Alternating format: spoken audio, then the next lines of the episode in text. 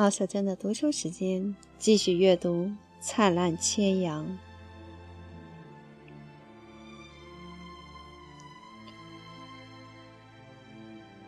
玛利亚姆看着雪花纷纷飘下，两朵新的花朵始料未及的在她的生命中生长出来。她仿佛看到法苏拉和猫拉转动着念珠，侧过身来。在他耳边，用他轻柔的声音颤抖着说：“但种下他们的正是真主，亲爱的玛利亚姆。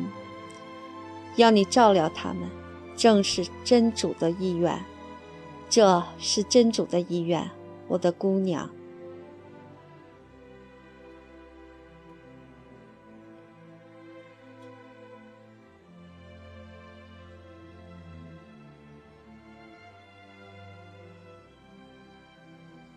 第三十六章，来了。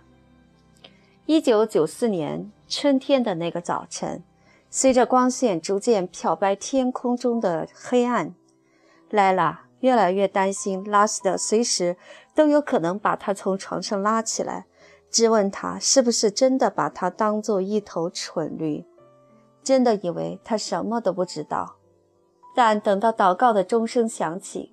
早晨的阳光洒落在平坦的屋顶上，公鸡开始咯咯啼叫，什么异常的事情都没有发生。他能听见他在浴室刮胡刀，轻轻地敲着洗脸盆边沿，然后下楼来回走动，加热茶水，钥匙叮当响。现在他正在穿过院子，推着他的自行车，透过。客厅窗帘的一道缝隙，莱拉偷偷望出去。他看着他踩着自行车离开。一个大男人蹬着一辆小自行车。早晨的阳光从自行车的把手上反射出来。来了，玛利亚姆在门口。莱拉看得出来，他也是彻夜未眠。他不由寻思：玛利亚姆是否也被一阵阵兴奋和令人唇干舌燥的焦虑折磨了一整夜？再过半个小时，我们就走了。莱拉说。他们坐在出租车的后座，一言不发。阿兹莎坐在玛利亚姆的膝盖上，抓着她的布娃娃，睁大了眼睛，迷惑地望着不断后退的城市。那边，他大叫起来，指着一群正在跳绳的女孩。玛利亚姆，那边。无论望向哪里，莱拉总是看到拉希德。无论他看到的是窗户像煤尘一般乌黑的理发店、出售鹌鹑的小摊档，还是前门敞开、旧轮胎从地面堆到天花板的破落店铺，他总是望见拉希德从里面走出来。他坐得更低了，以免被窗外的人看见。玛利亚姆在他身旁，喃喃念着一段经文。莱拉希望能够看到玛利亚姆的脸，但她穿着布卡，他们两人都穿着布卡。莱拉只能看见面罩里面他那闪烁的眼光。这是莱拉几个星期以来第一次走出家门。不算前一天他去当铺的短暂旅途，在那儿的玻璃柜台上，他把结婚戒指退过去。等到交易完毕，他知道自己再也不会回到那个地方，胆战心惊地走了出去。最近这场战争，莱拉在家中只闻其声，但如今触目所及，尽见其影。房子没有屋顶，变成一堆堆。碎砖裂石的废墟，楼座被炸开大洞，梁柱从各处洞口伸了出来，焦黑而扭曲的轿车外壳头下脚上，有的还叠在一起。墙壁上布满了各种口径的弹孔，遍地都是玻璃碎片。他看见一列送葬的队伍正在朝一座清真寺进发。后面有个浑身黑色的老太婆，正在揪她自己的头发。他们路过一片墓地，坟墓都是岩石垒成的，破碎的灵幡在和风中飘扬。莱拉把手伸过行李箱，张开五指，握住他女儿那柔软的手臂。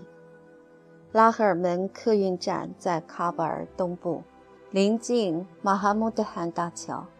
那儿的人行道旁边停着一排熄了火的客车，一些身穿长袍的男人正在忙着把包裹和箱子搬上几辆客车的车顶，用绳子绑紧行李箱。车站内的售票窗口之前排了一长队男人，穿着布卡的女人三五成群地站着聊天，他们的行李堆放在脚边。有人上下摇晃怀里抱着的婴孩，有人责骂走得太远的儿童。圣战组织的士兵在车站内和人行道上巡逻，时不时厉声呵斥，发号施令。他们脚踏皮靴，头戴毡帽，身上的迷彩服沾满灰尘。他们全都带着卡拉什尼科夫冲锋枪。莱拉觉得有人盯着他。他不敢去看任何人的脸，但感觉好像这里每个人都知道内情，都不满地看着他和玛利亚姆正在做的事情。你看到什么人了吗？莱拉问。什么人了？玛利亚姆换了一只手抱着阿斯莎。我在看呢。莱拉知道是第一个冒险的部分，知道找一个合适的男人来假装他们的家人。妇女在一九七八年至一九九二年之间享受到的自由机会，如今已经成为过去的东西。莱拉依然记得爸爸对共产党当前那些的做的评论。现在是阿富汗妇女的好年代，莱拉。自从一九九二年四月圣战组织上台以来，阿富汗的国号改成阿富汗伊斯兰国。阿巴尼统治下的最高法院充满了态度强硬的猫了，他们取消了共产党统治时代那些赋予妇女权利的法令，开始用严厉的伊斯兰教法，要求妇女蒙面，严禁妇女在没有男性亲戚的陪同下出远门，以实行隐私通奸。只不过这些法令最多只是偶尔落到实处。但如果他们不是忙于自相残杀和戮害我们，莱拉先前对玛利亚姆说，他们会更加严格的用这些法律会对付我们。等他们真的到了巴基斯坦，将会碰到这段旅程第二个冒险的部分。巴基斯坦将被近两百万阿富汗难民压得不堪重负，已经于那年元旦封锁了和阿富汗接壤的边界。莱拉听说那些持有签证的人才能入境，但边境线有很多缝隙可钻，向来如此。莱拉知道，依然有成千上万的阿富汗人通过贿赂或者阐述人道理由而得以进入巴基斯坦。再说到了那儿，还可以花钱请蛇头帮忙。可等到了那边，我们会找到办法的。他不曾这么告诉玛利亚姆。那人怎么样？玛利亚姆说，用下巴指了指方向。他的样子不可靠。他呢，太老了，而且还有另外两个男人和他同行。他最后来和他发现了一个人。那人坐在车站外面的长凳上，旁边有一个蒙着面纱的女人和一个戴着无边便帽的男孩。男孩和奥德莎差不多年纪。坐在他膝盖上下晃动，那人高高瘦瘦，留了一把胡子，穿着开领衬衫和缺了几个纽扣的浅灰色外套。在这里等我，他对玛利亚姆说。走开的时候，他听到玛利亚姆低声祈祷。莱拉走到那个年轻汉子面前，他抬起头，伸出一只手为眼睛挡住阳光。打扰了，这位大哥。请问您是去白沙瓦吗？是的，他眯着眼睛说：“我想请问您能否帮帮我们？您能帮我们一个忙吗？”他把孩子交给他的妻子，他和莱拉走到旁边。“什么忙，小姐？”看到他眼神柔和，表情友好，莱拉勇气大增。他把他和玛利亚姆编好的故事告诉他。她是一个寡妇，他说。除了母亲和女儿，他在喀布尔再也没有亲人了。他们打算去白沙瓦投奔他的叔叔。你想跟我们一家人一起走？这个年轻的男人说：“我知道这样很麻烦您，但您看起来是个好心的大哥。我……别担心，小姐，我能理解，一点儿都不麻烦。我去给你们买票。谢谢您，大哥，您做了一件好事。”真主会记得的。他从布卡下面掏出一个信封，把它递给他。信封里面装着一千一百阿富汗尼，差不多是他过去一年偷偷存起来的钱，加上卖掉戒指的钱的一半。他把信封塞进裤兜，在这里等我。他看着他走进车站，隔了半个小时，他回来了。你们的车票最好让我来保管，他说。客车十一点出发，还有一个小时，到时我们一起上车。我的名字叫沃吉尔。如果他们问起来，他们应该不会问的。我会跟他们说你是我的表妹。莱拉跟他说了他们的名字，他说他记住了。别走开，他说。他们坐在沃吉尔和他的家人旁边那张长凳上。那是一个阳光灿烂的温暖早晨，天空一碧如洗，只有远处的山峰上方飘荡着几朵淡淡的白云。他们匆忙收拾行李的时候，玛利亚姆没忘带了一些饼干。他开始拿饼干喂阿兹莎，他递了一块给莱拉。我会吐出来的，莱拉笑着说：“我太兴奋了。”我也是，谢谢你，玛利亚姆。谢什么呀？谢谢肯这样，谢谢跟我们一起走。莱拉说：“要是一个人，我想我肯定走不了。你不用谢我，我们会好起来，对吧，玛利亚姆？我们要去哪里呢？”玛利亚姆的手从长凳上伸过去，握住他的手。古兰经说：“东方和西方都是真主的，无论你们转向哪方。”那里就是真主的方向。车，阿兹莎叫起来，指着一辆客车。玛利亚姆，车，我看到了，亲爱的阿兹莎。玛利亚姆说：“没错，那是车。我们很快就要乘坐一辆车了。哎呀，你将要看到的事情多着呢。”莱拉微笑起来。她见到马路对面有个木匠正在他的店里锯木头。记得木屑四溅，他看见轿车闪电般驶过，他们的车窗蒙着煤灰和尘垢。他看见轰鸣的客车停在人行道旁边，车身两侧涂着孔雀、狮子、朝阳和闪闪发亮的刀剑。在煦暖的早晨阳光中，莱拉觉得眩晕而自信，她心中又闪起一阵兴奋的火花。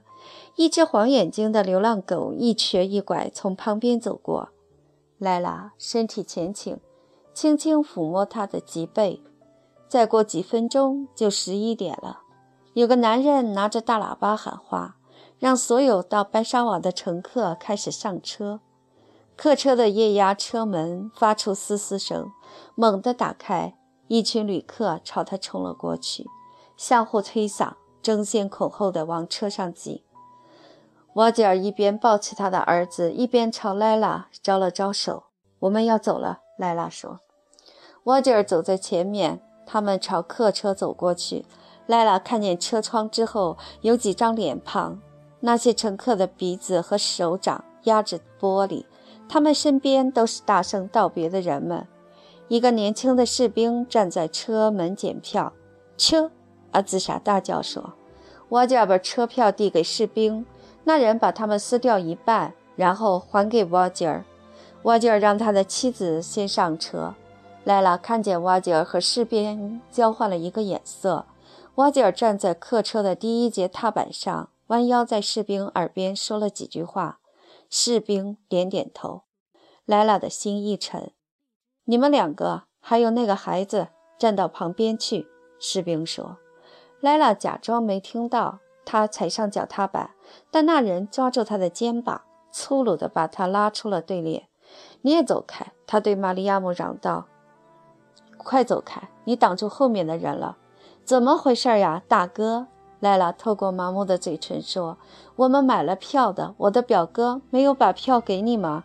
他用手指做了一个噤声的姿势，低声朝另外一个士兵说话。第二个士兵身形圆胖，右边脸颊下面有一块伤疤。他点点头：“跟我来。”这人对莱拉说：“我们要上车了。”莱拉大声说，他意识到自己的声音在颤抖。我们有票，你们这是干什么？你不能上车，你最好接受这个事实，乖乖跟我走，除非你希望你的小女孩看到你被人拖着。这人领着他们向一辆卡车走过去。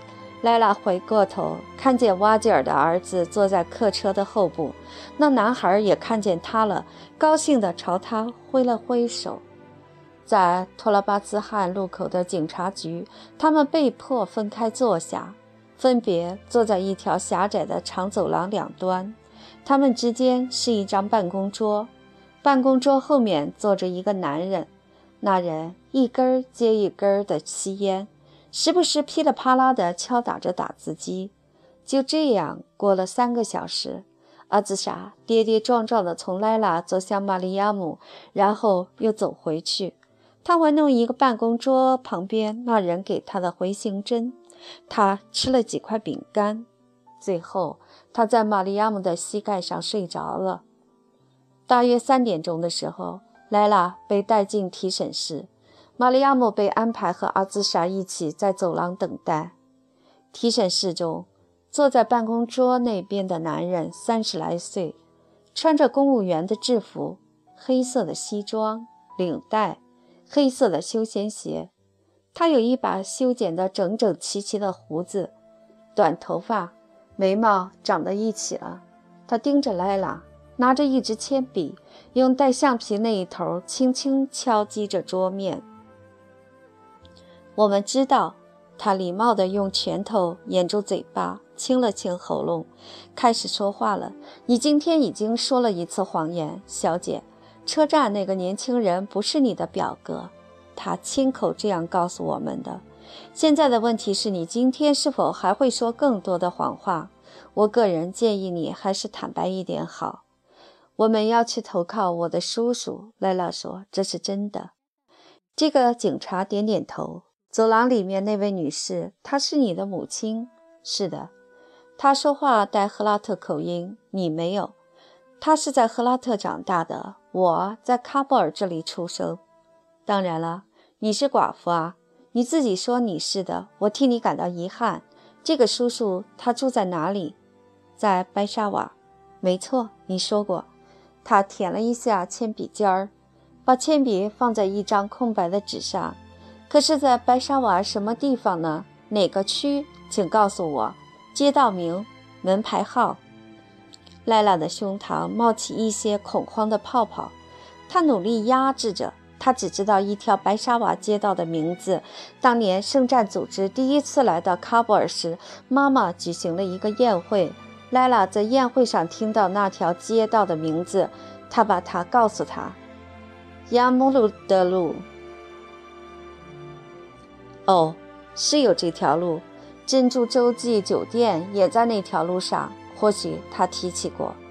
莱拉抓住了这个机会，说：“他确实说过，没错，就在那条马路上。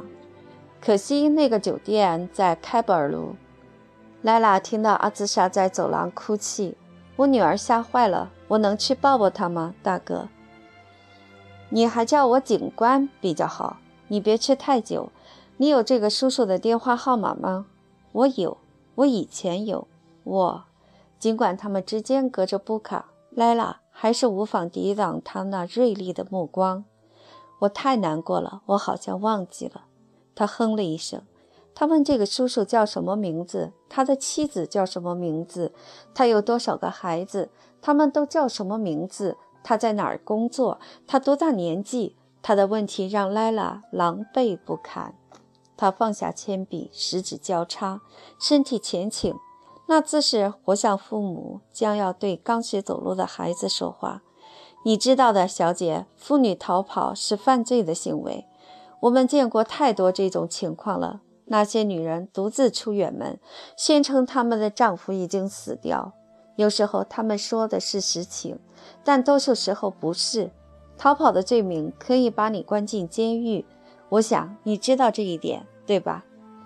让我们走吧，警官。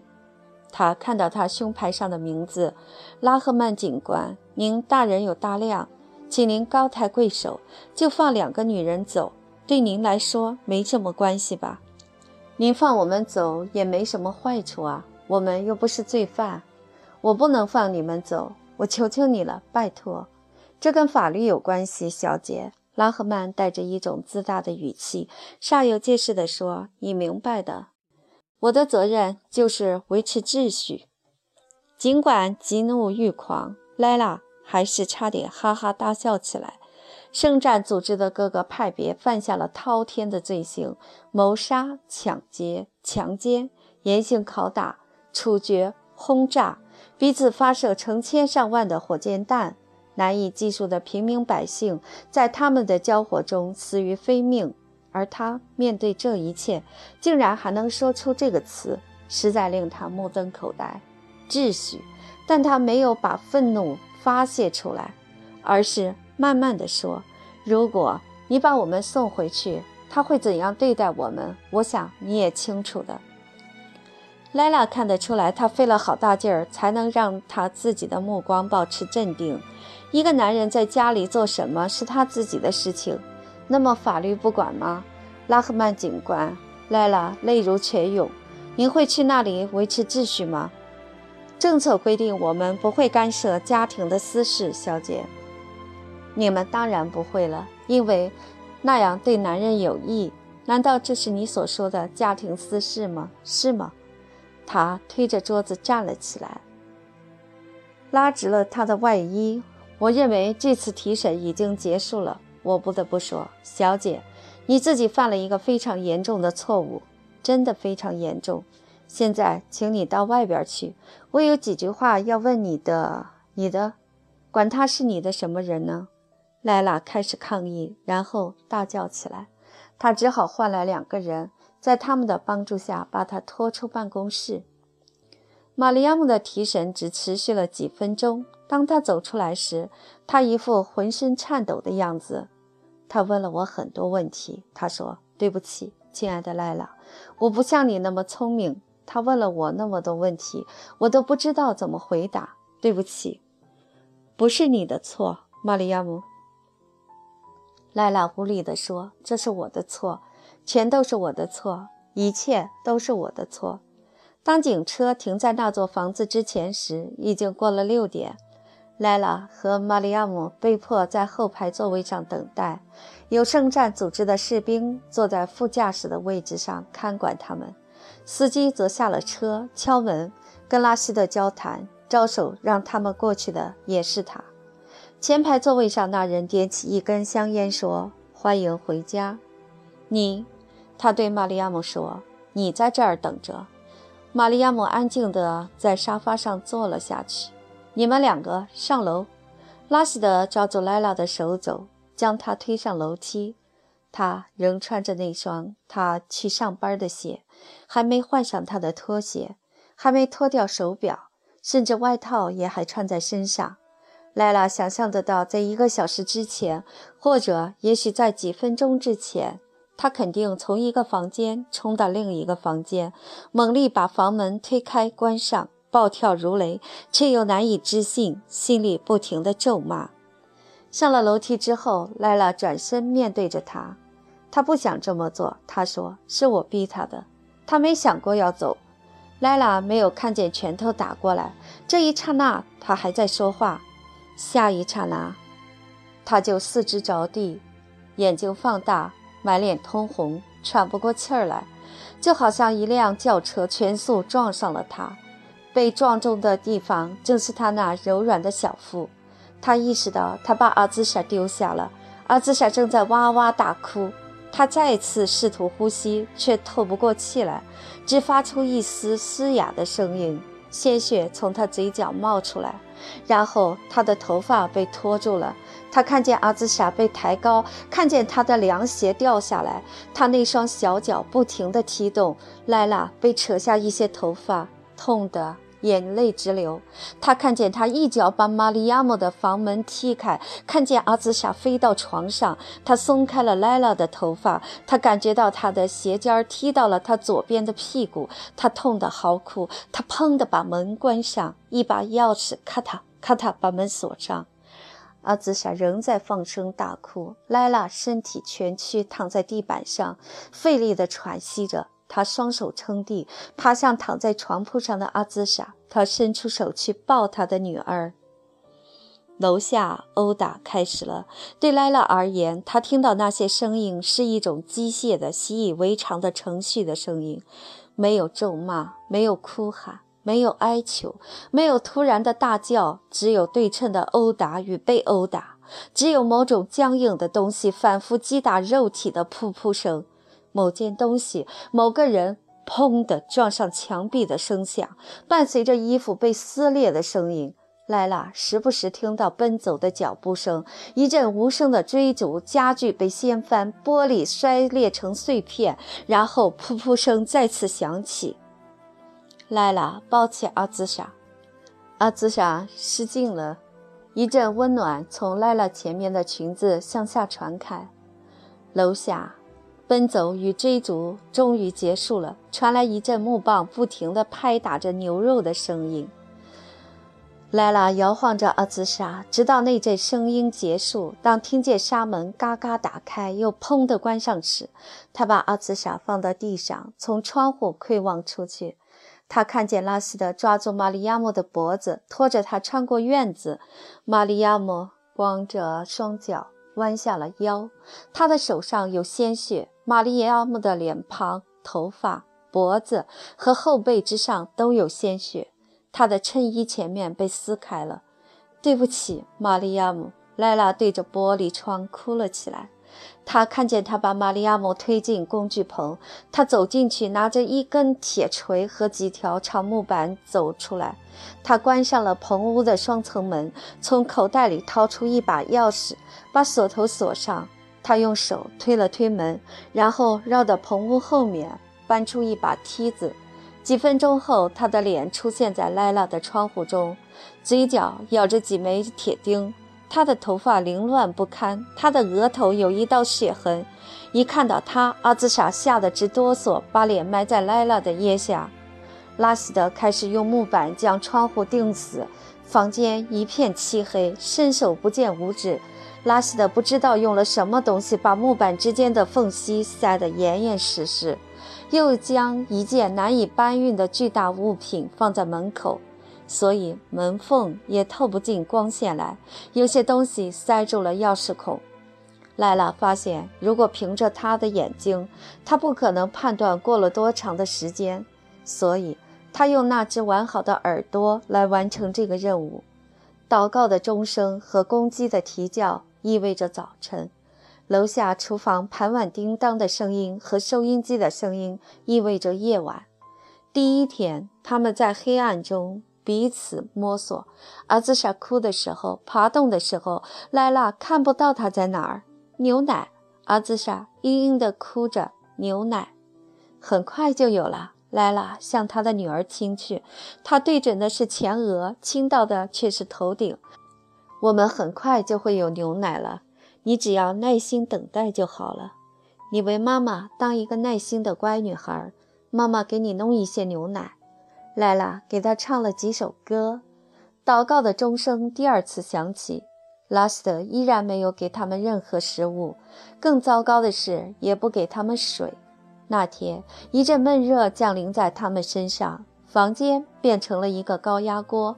莱拉干涸的舌头舔过发焦的嘴唇，想起了外面那口水井，想起了冰凉而清甜的井水。阿兹莎不停地哭泣。莱拉发觉，当自己去擦拭她的脸颊时，抽回来的双手竟然是干的。她不由一惊。她脱掉阿兹莎身上的衣服，却找不到什么东西可以给她扇风，只好对着她吹气。直到吹得自己头昏脑胀。很快，阿兹莎不再满地爬，她不停地睡去又醒来。那天，莱拉好几次用拳头猛敲墙壁，拼尽全身力气高喊救命，希望有邻居会听见，但没有人来。她的尖叫只吓坏了阿兹莎，她又哭了起来，发出一阵微弱的哽咽。莱拉无可奈何地瘫倒在地上，她心怀愧疚地想起了玛利亚姆。玛利亚姆被打得遍体鳞伤，血迹斑斑，被锁在同样炎热的工具棚之中。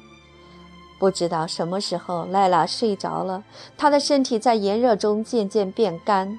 她梦见她和阿兹莎碰到塔里克，他在一家裁缝店的遮阳棚之下，和他们之间隔着一条拥挤的马路。他蹲在地上品尝着一盘无花果。那是你的父亲，莱拉说。那边的男人，你看到他了吗？他才是你的爸爸。他喊出他的名字，但马路上的噪声盖住他的嗓音。塔里克没有听到。他醒过来，听见火箭弹从上空呼啸而过，在某个地方他无法看见的天空爆发出一道道火光，紧接着传来一阵猛烈的冲锋枪开火的声音。莱拉闭上了双眼，等到再次醒来的时候，他听见走廊传来拉希德沉重的脚步声。他扑向房门，使劲儿用手掌拍打他。只要一杯就好，拉希德，不是我要喝，请你给他一杯水。你也不想双手沾上他的鲜血啊！他走了过去，他开始哀求他，他求他原谅，许了几个诺言。他咒骂他，他的房门关上，收音机响起，祷告的钟声第三次响起，炎热再次袭来，阿兹莎变得更加有气无力了，她停止了哭泣，一动不动。莱拉把耳朵凑到阿兹莎嘴边，每次都害怕再也听不见那气若游丝的呼吸声，即使抬起身体这样简单的动作，也会让她头昏目眩。他睡着了，做了很多他想不起来的梦。每当他醒过来，他会检查阿兹莎的情况，抚摸她那娇烈的嘴唇，感受她脖子上微弱的脉搏，然后再次躺下。他们将会死在这里，这一点莱拉现在很清楚。但他真正害怕的是，年幼脆弱的阿兹莎会先他而去。阿兹莎还能再忍耐多久呢？阿兹莎会死在这炎热之中，莱拉将会躺在他那逐渐僵硬的小小身体旁边，等待死神降临在自己头上。他又睡着了，醒过来，睡过去，梦境与清醒之间的界限变得模糊起来。再次将他惊醒的，既不是祷告的钟声，也不是公鸡的啼叫。而是某些沉重的东西被拖开的声音，他听见钥匙开锁的声音。突然之间，房间充满了光线。他的眼睛被刺得睁不开。莱拉抬起头，哆嗦着用手掩住眼睛。透过指缝，他看见一个巨大而模糊的身影站在一片长方形的光线中。那个身影动了起来。这时，有个人形蹲在他身边，俯视着他。一一个声音在他耳边响起：“你再试一次这样，我还会找到你的。我以先知的名义发誓，我一定会找到你。要是被我找到，这个见鬼的国家将没有一个法院会为我所做的事情判我的罪。我会先对付玛利亚姆，然后是他。你留在最后，我将会让你看着。你听明白了吗？我将会让你看着。”说完之后，他离开了房间，但在走之前，他狠狠地踢了一下莱拉的侧腰，让她尿血尿了好几天。第三十七章，玛利亚姆，一九九六年九月，两年半以后，九月二十七日那天早晨，玛利亚姆被一阵欢呼声、炮仗声和音乐声吵醒。他跑到客厅，发现莱拉已经站在窗边，阿兹莎坐在他的肩膀上。莱拉转过身来，微微一笑。塔利班来了，他说。玛利亚姆第一次听到塔利班是在两年之前，一九九四年的十月。当时拉希德带着一条新闻回家，说他们已经推翻了坎大哈的军阀，占领了那座城市。他们是一支游击队。拉希德说，抗击苏联战争期间，有些普什图家庭逃往巴基斯坦，这些家庭中的年轻男子组成了塔利班。他们中多数人是在巴基斯坦边境的难民营长大的，有些甚至还是在那儿出生的，念的也是巴基斯坦的教会学校，由猫拉教授他们伊斯兰教义。他们的头目是个文盲，总是把一只眼睛蒙住，名字叫做奥马尔·猫拉。拉希德不无调侃地说：“那人自称为信徒的首领，说这些男孩没有根。”倒是真的，拉希德说，他既不看玛利亚姆，也不看莱拉。自从两年半前那次失败的逃亡，玛利亚姆知道，对他来说，莱拉和他变成了同样的生物，同样无耻，同样活该受他的怀疑、嘲弄和鄙视。当他说话的时候，玛利亚姆总觉得他是在自言自语，或者他的聊天对象是房间里的某个隐形人。这人跟他和莱拉不同，值得他与之轻谈。他们也许没有过去，他说，一边抽烟一边望着天花板。他们也许对世界和这个国家的历史一无所知。是的，跟他们比起来，玛利亚姆可以算是大学教授了。呵呵，这些都没错。但看看你们的周围，你们看到什么？腐败的、贪得无厌的圣战组织将领，武装到牙齿，靠海洛因发财，彼此宣战，滥杀无辜。这就是你们所看到的。至少塔利班正直廉明，至少他们是有教养的穆斯林男孩。哇，等他们来了，他们会清理这个地方的，他们会带来和平和安定。人们再也不会因为出去买牛奶而被子弹打死，再也没有火箭弹。想想看吧，两年来，塔利班向着喀布尔高歌猛进，沿途攻城略地，圣战组织节节败退。无论到了哪里，他们都会结束当地的派别战争。他们虏获了哈扎拉人的将领阿卜杜拉·阿里·马扎里，并且处决了他。几个月来，他们在喀布尔南郊安营扎寨，朝城里开火，和艾哈迈德·沙马苏德相互发射火箭弹。1996年9月上旬，他们夺取了加拉拉巴特和索罗比两地的各座城市。塔利班有一种圣战组织所缺乏的东西，拉希德说：“他们很团结。”让他们来吧，他说。到时我第一个给他们撒玫瑰花瓣。那天他们到外面去了。他们四人，拉希德领着他们坐了一路公共汽车，又换了一路去迎接他们的新世界，他们的新领导。在每一片饱受战火摧残的街区，玛利亚姆看到人们从断垣残壁中冒出来，走上街头。他看见一个老太婆抓着一把大米撒向过往的行人。皮肤松弛的脸上挂着微笑，张开没有牙齿的嘴巴。两个男人在一座倒塌大楼的残骸中相互拥抱，在他们的上空，几枚烟花发出尖叫声、嘶嘶声和爆炸声。发射烟花的是屋顶上的男孩。阿富汗国歌从几个录音机飘扬而出，和一阵阵轿车的喇叭声争鸣。看，Mayam。阿兹莎指着一群沿亚德梅湾大道跑下去的男孩，他们的拳头在空中挥舞，拖着绑在绳子上的生锈铁罐。他们不停地大叫大喊，说马苏德和拉巴尼已经撤出喀布尔。到处都有人高声称颂真主伟大。玛利亚姆看见有一条床单自亚德梅湾大道的一个窗户悬挂下来。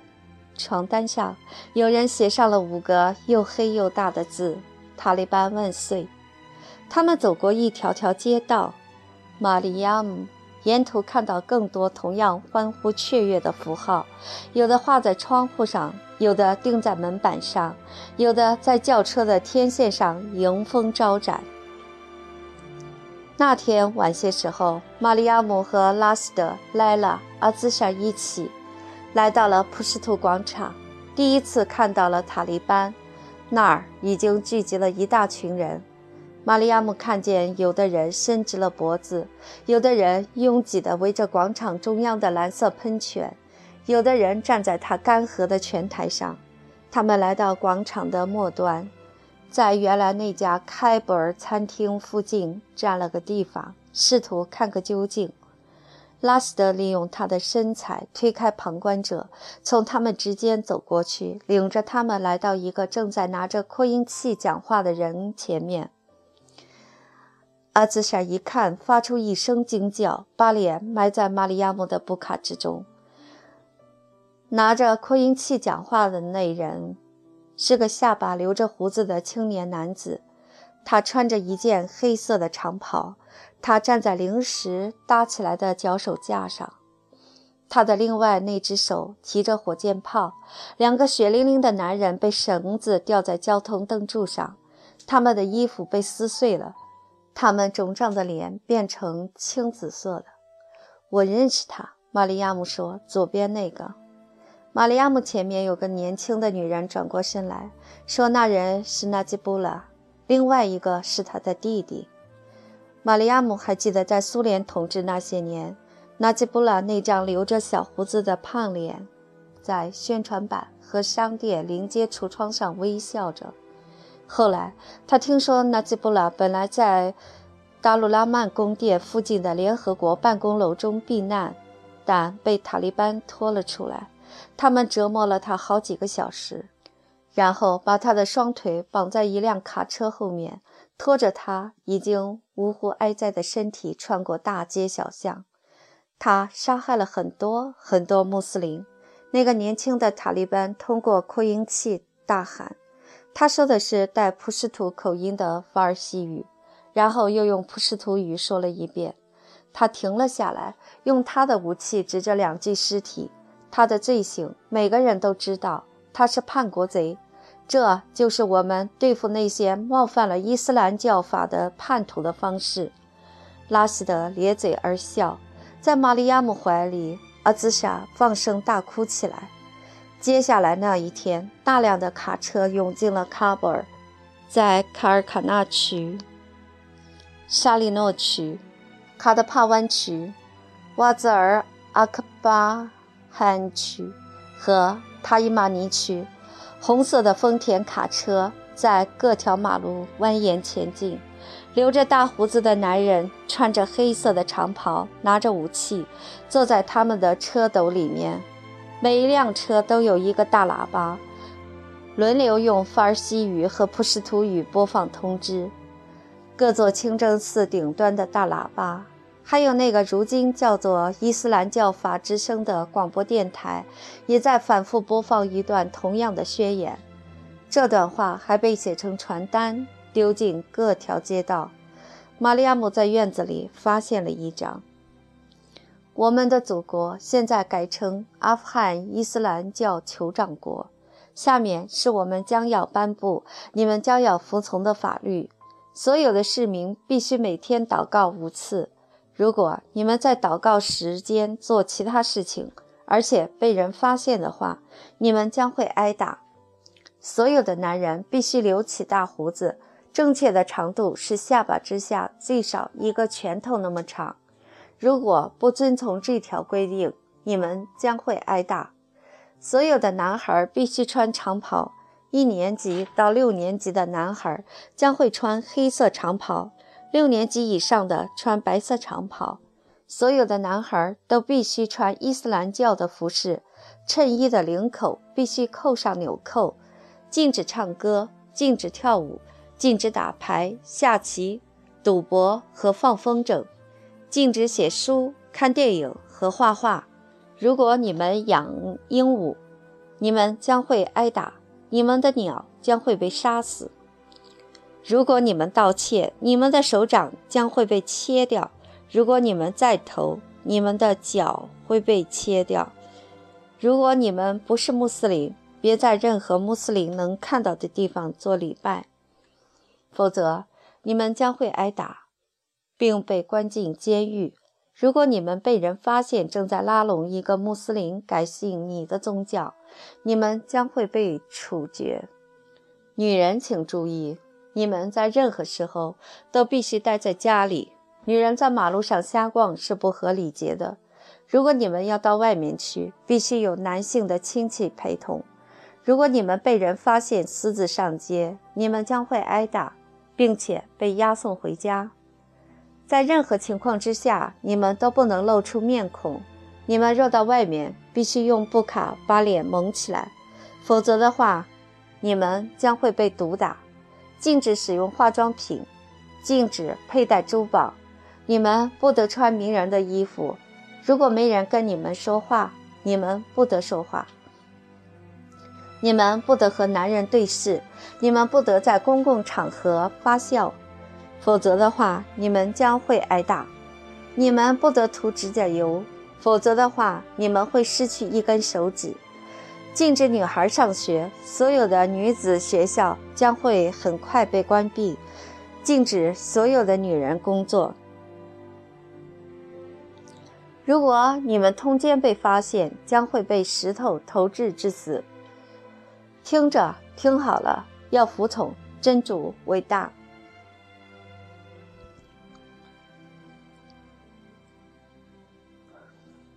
拉斯德关掉了收音机，他们坐在客厅的地板上吃晚饭。这时，距离他们看见纳吉布拉的尸体悬挂在绳子上还不到一个星期。他们不能强迫一半的人口待在家里什么也不干，莱拉说。为什么不可以？拉斯德说。这一次，玛利亚姆倒是同意他的观点。实际上，他不就是这么对待他和莱拉的吗？莱拉肯定也明白这一点。这里又不是农村，这里是喀布尔。这里的女人过去当律师、当医生，在政府部门上班。拉斯特不屑地笑起来：“瞧你说的，果然是一个上过大学的书呆子所生的傲慢女儿。”你真是一个城里人，真是一个塔吉克人。你以为这些观念是塔利班新发明的啊？你有没有离开你在喀布尔的宝贝小窝，到外面去生活过，我的姑娘？你有没有去过南部、东部，去分布着各个部落的巴基斯坦边境，去看看真正的阿富汗人？没有吧？我去过。我可以告诉你，在这个国家有很多地方的生活方式就是这样的，或者差不多。我不说，你肯定不知道。我拒绝相信。莱拉说：“他们不是认真的。”我看到塔利班对付纳吉布拉的方式挺认真的。拉斯特说：“你觉得呢？”他是叛国贼，他当过秘密警察的头头。拉斯德笑了起来。玛利亚姆从他的笑声中听到了答案。在塔利班的党羽眼中，和女人比起来，曾经统帅神憎鬼厌的阿富汗情报局的纳吉布拉应该受的惩处只多了那么一点点。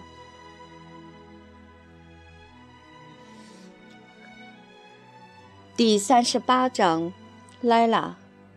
当塔利班开始行动的时候，莱拉很高兴爸爸没能看到这一切，否则的话，他的心灵将会饱受摧残。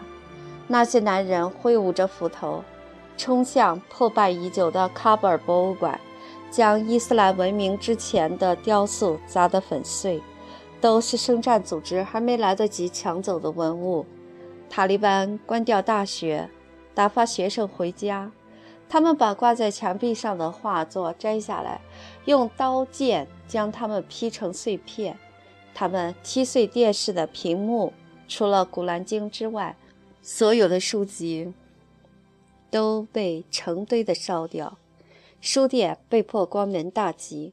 卡里里、帕兹瓦克、安萨里、哈吉德赫坎、阿什拉奇、贝塔伯、哈菲茨、亚米、尼扎米、勒米、加亚姆、贝德尔等诗人的作品被付诸一炬。莱拉听说有的行人因为漏掉祈祷仪式而开罪塔利班，被他们从街头拖到各处清真寺。他得知小吉街道附近的马克波罗餐厅已经变成了提审中心。他那些漆成黑色的窗户后面，有时候会传出阵阵惨叫。大胡子巡逻队无所不在，他们乘坐红色的丰田卡车。到处游荡，将一些刮掉胡子的人打得鲜血淋漓。他们还关掉了电影院、电影公园、阿里亚纳电影院、阿里尤波电影院。他们洗劫了放映室，放火焚烧一卷卷的影片。莱拉记得，他曾和塔里克坐在这些电影院之中欣赏印度片。记得他曾看过的那些讲述悲欢离合的爱情片儿，他记得影片中恋爱的一方被流放到某个遥远的地方，另一方则被迫与他人成婚。他记得那些恋人在万寿菊盛开的田野中且歌且哭，渴望重逢的场景。他记得每当他为这些电影哭泣时，塔里克总会取笑他。有一天，玛利亚姆对他说：“我在想，如果我父亲的电影院还在，如果他还是那家电影院的主人，他们会怎样处理他呢？”喀布尔历史悠久的音乐家聚居区卡拉巴特变得鸦雀无声。塔利班毒打那些音乐家，将他们投入监狱。踏碎他们的布雷巴琴、邓布拉和手风琴。塔利班还走到塔里克最喜爱的歌唱家艾哈迈德·查希尔墓前，对着他的坟墓开枪。他死了快二十年。赖拉对玛利亚姆说：“他死了一次还不够吗？”塔利班没给拉希德带来太多的麻烦。他只需留上一把胡子，并且定时去清真寺，这两点他都做到了。对于塔利班，拉希德既感到困惑，却又持关切和宽宏的态度。对他来说，塔利班好比一个行为怪异的亲戚，时常出其不意地搞些恶作剧。每到星期三晚上，拉希德会收听伊斯兰之声电台，塔利班会在那个时候宣布等候处分的人的名单。然后到了星期五，他会去加斯体育馆买一罐百事可乐，看塔利班行刑。从上午之后，他误会强迫莱拉听他兴高采烈地说，他看到谁的手被吹掉，谁挨了鞭子。谁被吊起来，谁的脑袋被砍掉。有一天晚上，他一边吐着烟圈，一边说：“今天我看到有个人切开害死他哥哥那个人的喉咙，他们真残忍。”莱拉说：“你这么认为啊？”他说：“跟什么比较呢？苏联军队杀了一百万人，你知道，仅仅过去四年，圣战组织在喀布尔干掉了多少人吗？”一万五千，一万五千啊！相比之下，砍掉几个小偷的手，有什么不可思议的？血债血偿，以牙还牙，这是《古兰经》里面说的。